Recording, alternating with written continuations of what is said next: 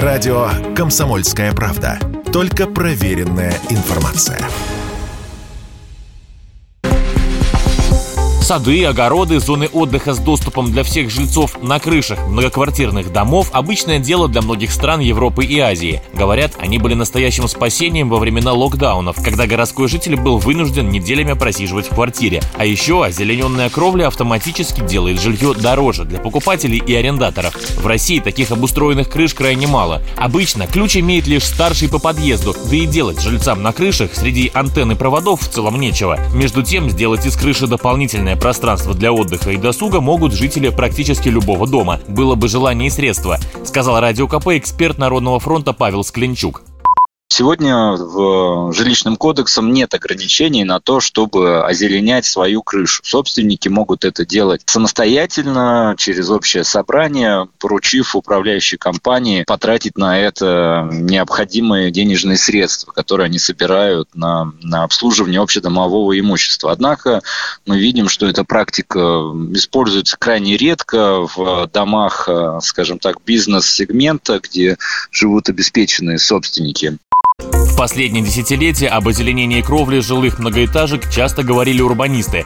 И, видимо, достучались таки до властей. Пункт о создании зеленых крыш вошел в проект плана мероприятий по реализации стратегии развития строительной отрасли и ЖКХ до 2030 года. Впрочем, рассчитывать, что к 30 году все крыши озеленят, не стоит, отмечает эксперт по ЖКХ Павел Склинчук стратегии это записали, ну, чтобы было, что называется. Но по факту ожидать, что у нас там в городах начнут там, к 30 году в массовом порядке появляться зеленые крыши, не приходится. Но какие-то будут все-таки случаться проекты, и, наверное, они будут даже вызывать такой как бы локальный резонанс и станут событием районного масштаба.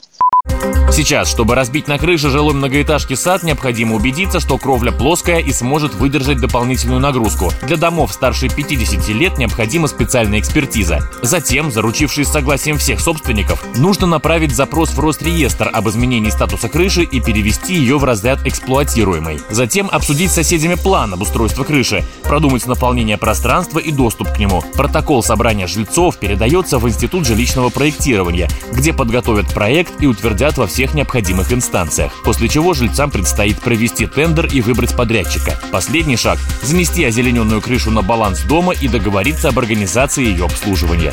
Василий Кондрашов, Радио КП.